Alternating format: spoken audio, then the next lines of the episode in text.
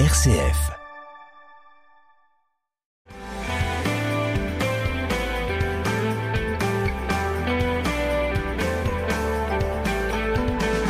Bonjour à tous, bienvenue dans notre émission Parlons agriculture ou Parlons viticulture. Et j'ai le plaisir d'accueillir un jeune retraité, il est en face de moi, Jean-Marie Lette. Bonjour Jean-Marie. Bonjour Hubert, bonjour aux auditeurs.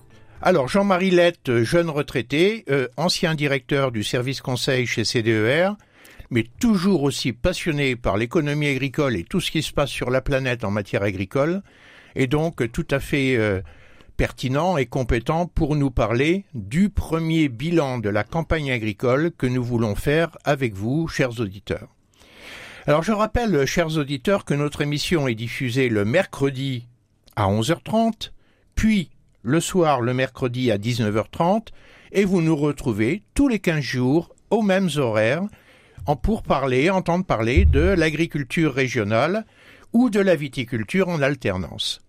Donc aujourd'hui, Jean-Marie, j'aimerais que, à la date à laquelle nous sommes là, hein, nous sommes pratiquement euh, à la mi-septembre, et à la mi-septembre, les moissons se sont faites, les cultures d'été ont été récoltées, les cultures d'hiver, on voit à quoi ça ressemble, et elles seront récoltées à cet automne. Et euh, il est intéressant, je pense, pour nos auditeurs de faire le point sur cette campagne. Alors peut-être que pour commencer, parce qu'on l'a déjà expliqué de nombreuses fois, mais il faut toujours le redire, les produits agricoles, ce sont des marchés mondiaux. Et donc, pour pouvoir se faire une opinion sur le prix des produits, sur les revenus agricoles de notre région, il faut prendre en compte les équilibres du marché mondial. Alors que peut-on dire à l'instant où nous sommes sur les équilibres du marché mondial? Et prenons la culture qui donne le là, c'est le blé. Hmm. Hein? Oui, alors effectivement sur le, le, marché mondial, ben on assiste cette année à une production mondiale qui va être globalement équilibrée par rapport à la consommation. Donc on ne devrait pas avoir ni de, de, gros déficits, ni de gros excédents on va avoir quelque chose d'équilibré, même si, bien évidemment, certains pays euh, voient leur production augmenter, alors que d'autres euh, voient leur production chuter. Alors quelles sont les zones de la planète où ça monte plutôt et celles où euh, c'est plus difficile? Voilà, alors l'Amérique du Sud, par exemple, c'est l'Argentine, hein, va voir sa production augmenter, même si la récolte n'est pas encore réalisée. À l'inverse, si on parle toujours de l'hémisphère sud, l'Australie, elle, va euh, vraisemblablement avoir une récolte beaucoup plus faible euh, cette année. Notamment par le fameux phénomène El Nino euh, qui réchauffe l'eau du Pacifique et qui provoque des, perturbations climatiques relativement fortes. Voilà. Hein, et on parle de moins 10 millions de tonnes en ce qui concerne l'Australie. Voilà, c'est pas pas des petites quantités. D'accord. Euh, bon, les États-Unis, euh, ce sera une récolte assez, moyenne. Euh, et puis l'Europe, bah, c'est une récolte assez bonne pour cette année 2023. Donc la Russie, l'Ukraine vont faire un peu moins que l'an passé, mais l'an passé, ils avaient fait des récoltes exceptionnelles. Hein. Donc globalement, tout ça, ça s'équilibre assez bien par rapport à la consommation mondiale. Et un élément important, est-ce que les stocks mondiaux sont élevés? Alors les, stocks mondiaux euh, sont suffisants, on va dire.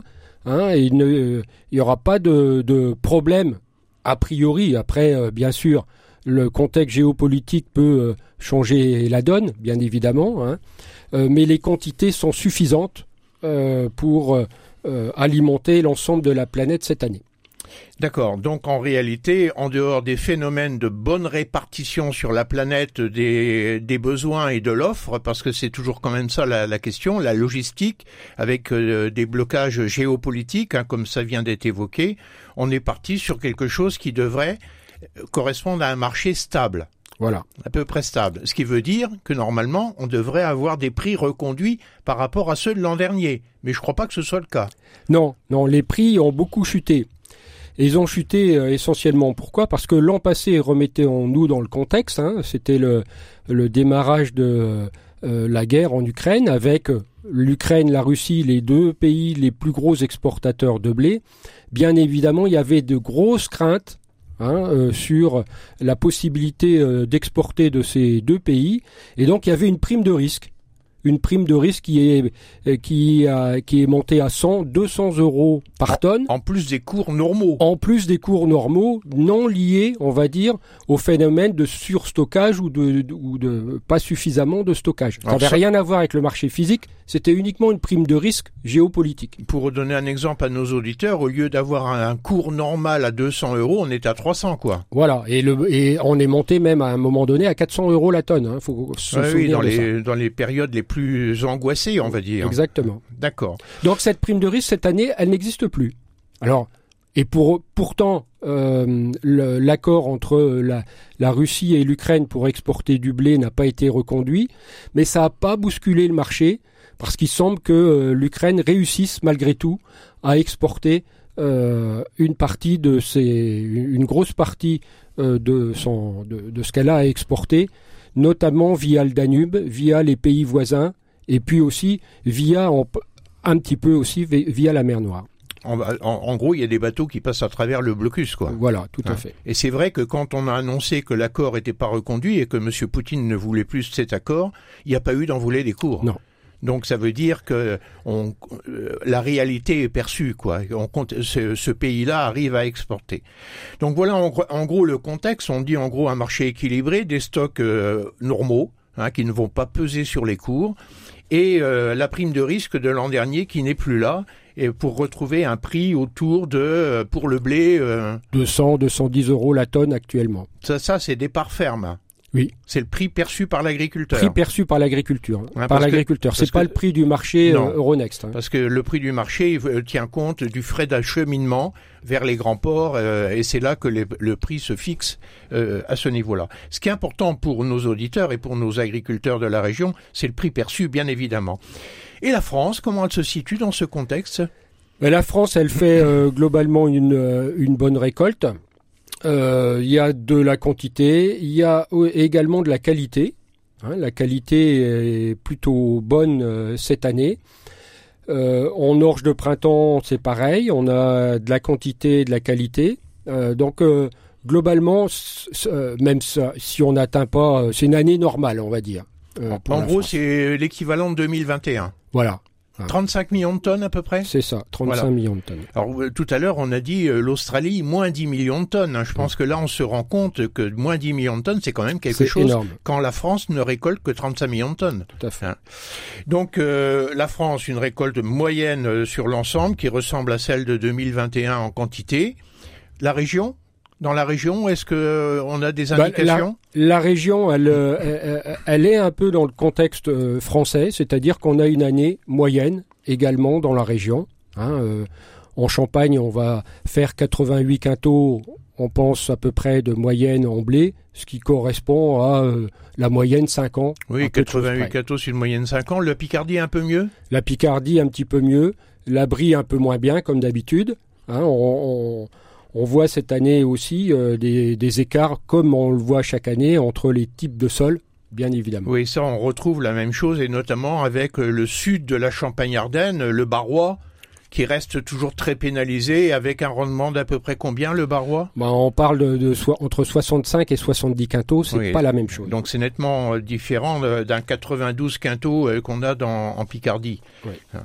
Donc, alors, c'est vrai que euh, on vient de l'évoquer, euh, les cours, c'est quelque chose d'extrêmement important. Ça dépend bien évidemment de plein de facteurs au niveau planétaire. On vient d'en parler. Euh, en dehors du blé, les rendements ont été comment là? On a par exemple une orge de printemps qui qui pèse quand même un pourcentage assez important dans les assolements. Et qu'est-ce que ça Et en, Champagne, le rendement orge de printemps, il est bon. Il est excellent. Hein. On est à 82 quintaux, ce qui est un, bon, un bon rendement. Euh, c'est d'autant plus intéressant que euh, les pays du nord de l'Europe euh, font pas des mauvais rendements, au moins en qualité. La qualité n'est pas là. Ils ont récolté plus tard, ils ont subi l'épisode pluvieux, hein, si bien que les prix de l'orge de printemps sont bons. Euh, supérieurs à ceux du blé sont, supérieurs à ceux du blé et largement supérieurs à ceux du blé. C'est-à-dire que la prime qui existe habituellement entre le blé et l'orge est multipliée par deux ou par trois cette année, compte tenu justement de ces euh, phénomènes de raréfaction de la bonne qualité en Europe. Donc pratiquement on a des orges qui seraient à 300 euros la tonne? Pas loin, 280, Hein, euh, Alors du coup, ça va faire un produit brut euh, très intéressant parce que comparer un rendement 82 euh, quintaux en orge de printemps par rapport à 90 quintaux du blé, l'orge de printemps fait plus de produits bruts à l'hectare. Ça va, voilà, ça va faire une belle marge. On verra tout à l'heure en orge de printemps. Et ça, c'est donc une situation assez exceptionnelle. Quelque chose dont il faut parler, on dit orge de printemps, mais il paraît que de plus en plus souvent, on les, sème, plus, on les sème maintenant l'hiver. Voilà, effectivement. On ne hein, sème plus au printemps ce sont des orges de printemps qui sont semées au mois de novembre. Hein, euh, pour une partie seulement. Hein, euh, il y a encore un grand nombre d'agriculteurs qui les sèment au printemps. Effectivement, ça permet d'allonger le cycle végétatif. Et hein. on a la même qualité brassicole selon qu'elles sont semées à l'automne ou semées au printemps? Bah, euh, Oui, on a la même qualité brassicole, c'est les mêmes variétés. bien évidemment, on prend le risque d'un hiver froid euh, et le risque de geler ben oui, bien sûr. Euh, pour, pour l'hiver. Parce que cette plante-là n'est pas adaptée au gel, tout, simplement. On a parlé du blé, on a parlé de l'orge de printemps. Est-ce qu'on peut parler du colza? Alors le colza, parce que l'an dernier c'était la culture des euh, rennes. Tout à fait. Une culture exceptionnelle en termes de revenus. Oui. Là cette année la culture, c'est la culture qui déçoit. Le colza, hein, les rendements sont pas bons, tout simplement parce que en fait, euh, la période de floraison a été écourtée. Hein, il y a eu un, phénomène pluvieux qui a écourté la, période de floraison. Et on a des rendements qui sont pas bons. On parle de 32 euh, quintaux en Champagne, 35 en Brie. Hein, donc euh, des niveaux de rendement qui sont inférieurs là à, la moyenne 5 ans. Et des prix qui ont, eux, par contre, beaucoup baissé, ce qui fait que, on verra tout à l'heure, les marges du colza sont pas bonnes. Sont pas bonnes, et là encore, euh, la rémunération du colza dépend du marché mondial et notamment du marché des huiles. Tout à fait. Et les marchés des huiles, c'est l'huile de palme qui définit, qui donne le là, le blé pour les céréales, euh, l'huile de palme en ce qui concerne euh, les huiles. Euh, que peut-on dire encore? Les cultures d'automne, là, on vient de voir les cultures récoltées au cours de l'été, donc il y a des cultures d'automne. Qu'est-ce que on peut avoir comme perspective? Et notamment, moi, il y en a une qui m'inquiète, c'est la betterave, parce que la suppression des néo-néocotinoïdes, n'est-ce pas, dont on a parlé dans cette émission, nous laissait prévoir qu'il y aurait de la jaunisse, des pucerons et de la jaunisse. Est-ce que ça a été le cas? Alors, euh, on a de la chance. Hein. Les pucerons n'étaient pas là cette année il y en a eu un petit peu, hein, mais euh, très peu.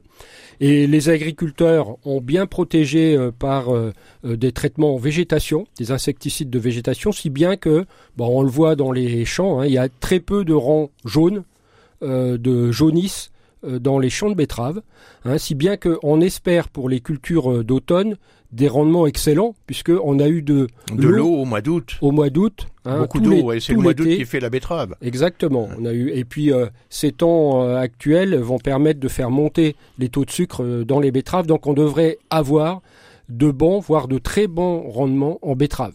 Et, et, pas que les betteraves, c'est le cas aussi de toutes les cultures d'automne. Les pommes de terre Les pommes de terre en ont bénéficié. La y, luzerne, y compris la fécule y compris la fécule. Qui malheureusement voit son usine à Haussymont fermée. Voilà, c'est la dernière année effectivement euh, de fécule cette année, hein, puisque l'usine euh, va fermer. La luzerne va faire aussi un bon rendement. On, devrait se situer autour de 13 tonnes, ce qui est euh, supérieur à ce qu'on a fait ces dernières années en moyenne. Et puis le maïs sera lui aussi, même s'il y en a très peu ici Dans les régions où il va bien, notamment l'abri. Euh... L'abri et puis euh, le Pertois, on devrait avoir des rendements corrects. Alors qu'ils étaient mal partis au mois de juillet, hein. ils avaient une drôle de tête, hein, les maïs, au mois de juillet. Et ils ont été semés en retard, hein, euh, avec un printemps un peu humide. D'accord, donc globalement, pour cette récolte, premier bilan qu'on va faire, des rendements bons, des bons rendements globalement dans toutes les cultures. On va dire que c'est moyen pour l'été, ce sera bon pour l'automne. Oui. Et, les prix Et les des prix qui se tiennent. Voilà, qui sont euh, corrects. Hein, euh, on peut dire quand même que en betterave ce sera bon les prix. Hein, ce sera même euh, très bon.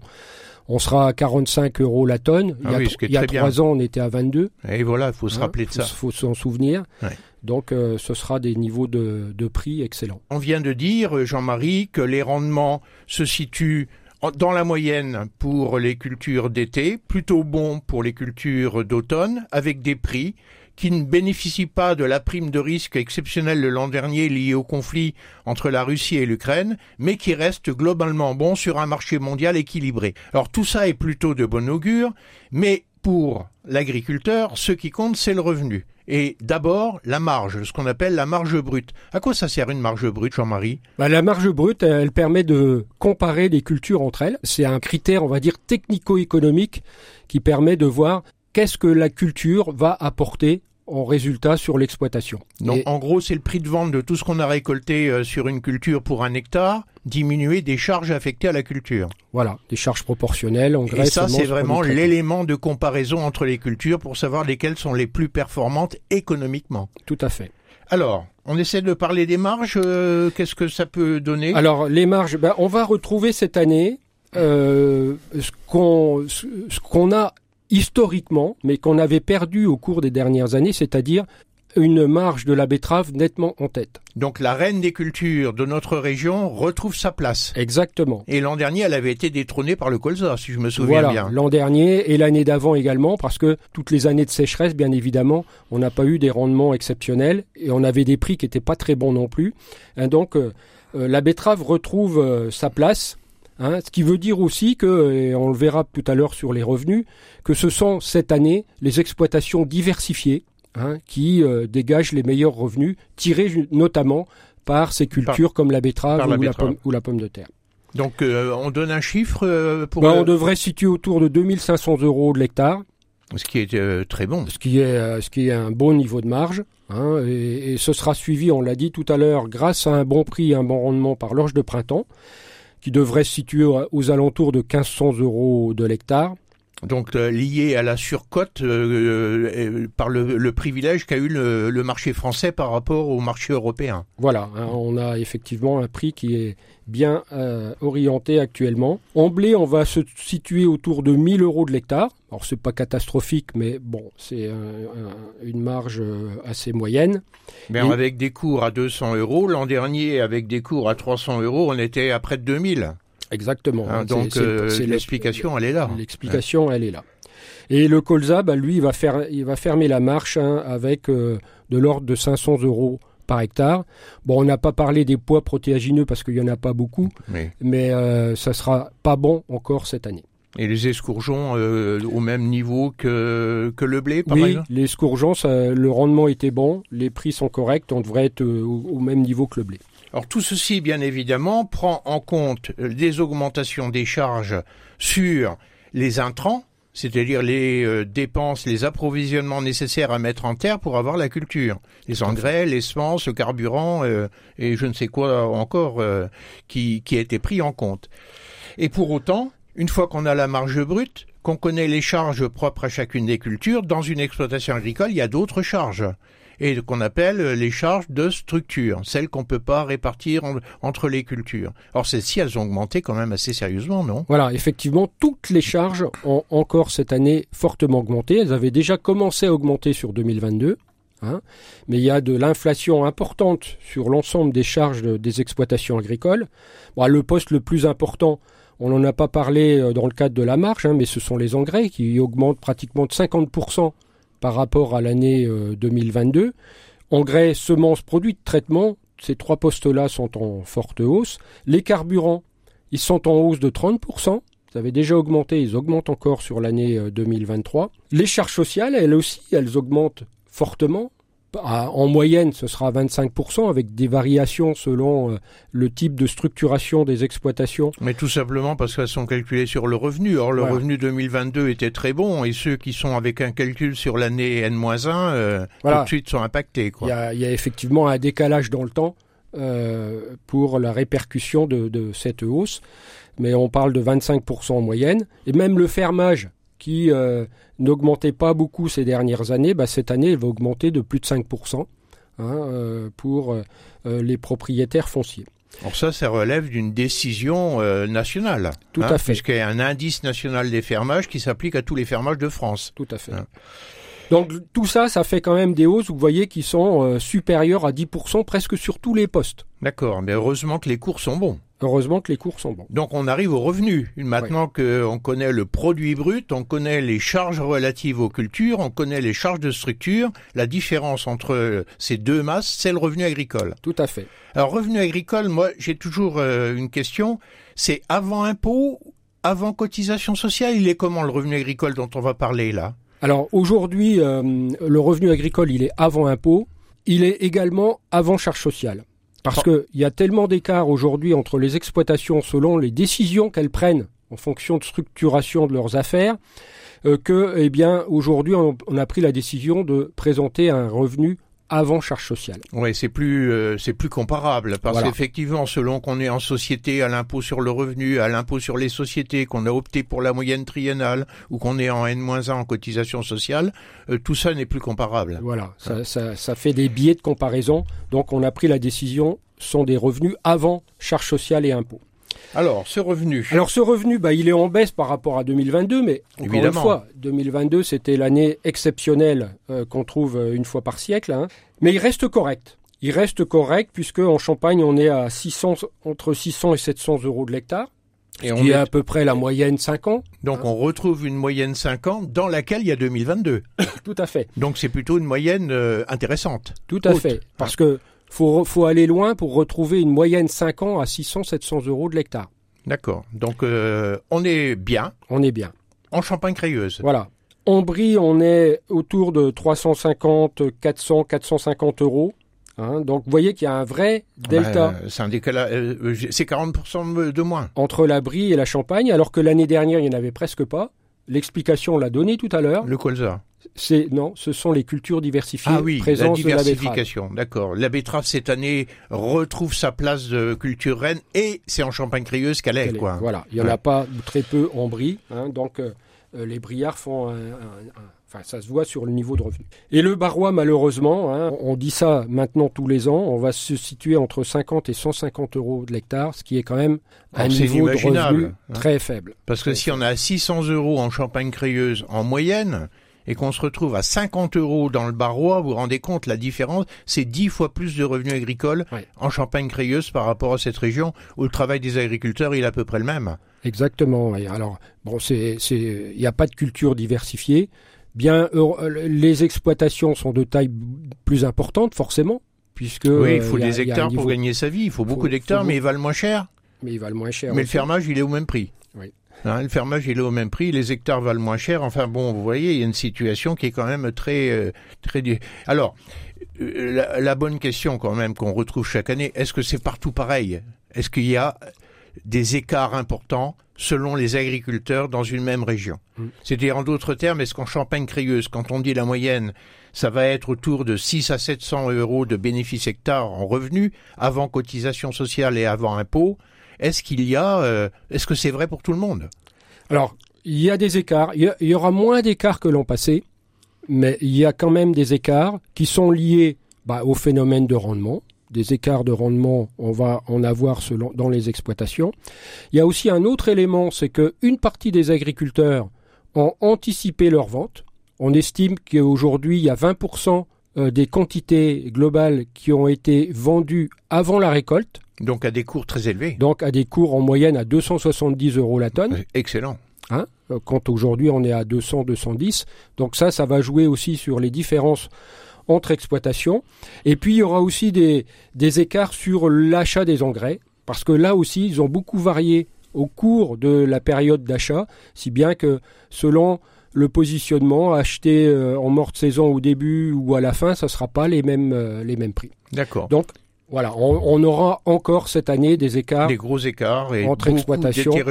Même dans, dans une même région. Et des écarts sur les rendements en fonction de la pluviométrie, de la nature des sols, même dans une même région naturelle. Voilà. Et des écarts en fonction de la politique commerciale de l'agriculteur, sa politique d'achat de ses intrants et même d'une façon générale sa gestion quoi. Voilà, et puis également son assolement parce que celui qui a 10% de betterave dans son assolement ou celui qui en a 20, ça fera pas la même chose. Donc on, retrouve euh, le, questionnement habituel, la même problématique, c'est qu'il faut être bon dans tous les secteurs quoi. faut être bon dans tous les secteurs.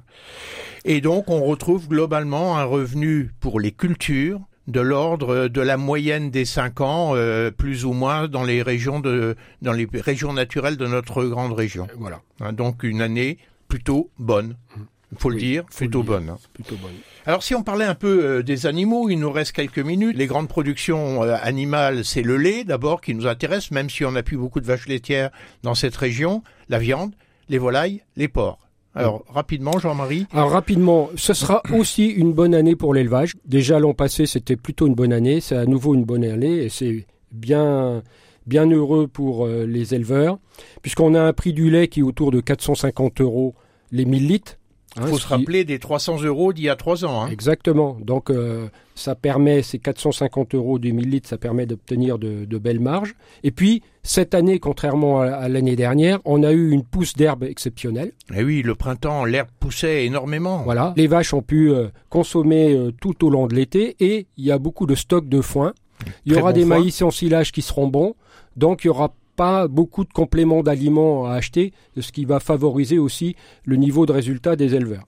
Euh, la vache allaitante, enfin tout ce qui est euh, viande, tout ce qui est viande, c'est bon aussi. Les prix ont certes un peu baissé, mais ils sont restés à des bons niveaux qui permettent de nettement améliorer la marge par rapport à ce qu'on a connu dans le passé. Donc ça aussi, c'est plutôt bien. En ce qui concerne le porc, le prix il est resté euh, proche des 2 euros le kilo. Euh, donc euh, c'est plutôt correct. Alors 2 euros c'est bien parce que là encore si on se revient euh, quelques 4-5 ans en arrière on était à 1 euro. À 1 euro 20 voilà. 1 euro 20 donc les cours sont bons. La Chine continue à tirer fort sur le marché. Oui tout à fait oui et puis alors il y aura quand même des situations qui seront très très hétérogènes selon les exploitations parce que ça dépend en fait de la couverture en aliments des porcheries et ça dépend de la couverture en énergie des porcheries. En couverture, ça veut dire euh, je suis en auto-approvisionnement avec euh, ma propre production Non, non ça veut dire à quel, à quel, moment j'ai acheté mes aliments. Est-ce que j'ai anticipé sur l'achat de mes aliments? Est-ce que j'ai anticipé euh, sur mon contrat d'énergie ou pas? D'accord. Parce que ça, ça va faire des gros écarts cette oui, année. l'énergie considérable. Dans, dans les exploitations. Et puis la volaille, bon, la volaille, c'est euh, c'est c'est normalement assez stable puisqu'il y a une indexation des prix sur l'aliment en fait. Voilà, hein, et tous les ans en fait, on a quelque chose de très stable. Il n'y a jamais de hausse phénoménale, mais il n'y a jamais de baisse non plus parce que c'est l'aliment qui est le poste le plus important en matière de coût pour euh, la volaille. Bon, mais voilà, on a fait quasiment le tour d'horizon de toutes les productions de notre région, et finalement, euh, on peut le dire avec une certaine satisfaction de voir que ça va être globalement une bonne année agricole en matière de revenus. Voilà. Malgré, malgré l'inflation, malgré des écarts importants de charges, etc., on a quand même en moyenne, ah, c'est qu'une moyenne, hein, mais en moyenne, un revenu qui sera satisfaisant. Eh bien, sur cette bonne nouvelle, Jean-Marie, on va dire au revoir à nos auditeurs et on leur donne rendez-vous à très bientôt sur RCF. Au revoir. Au revoir à tous.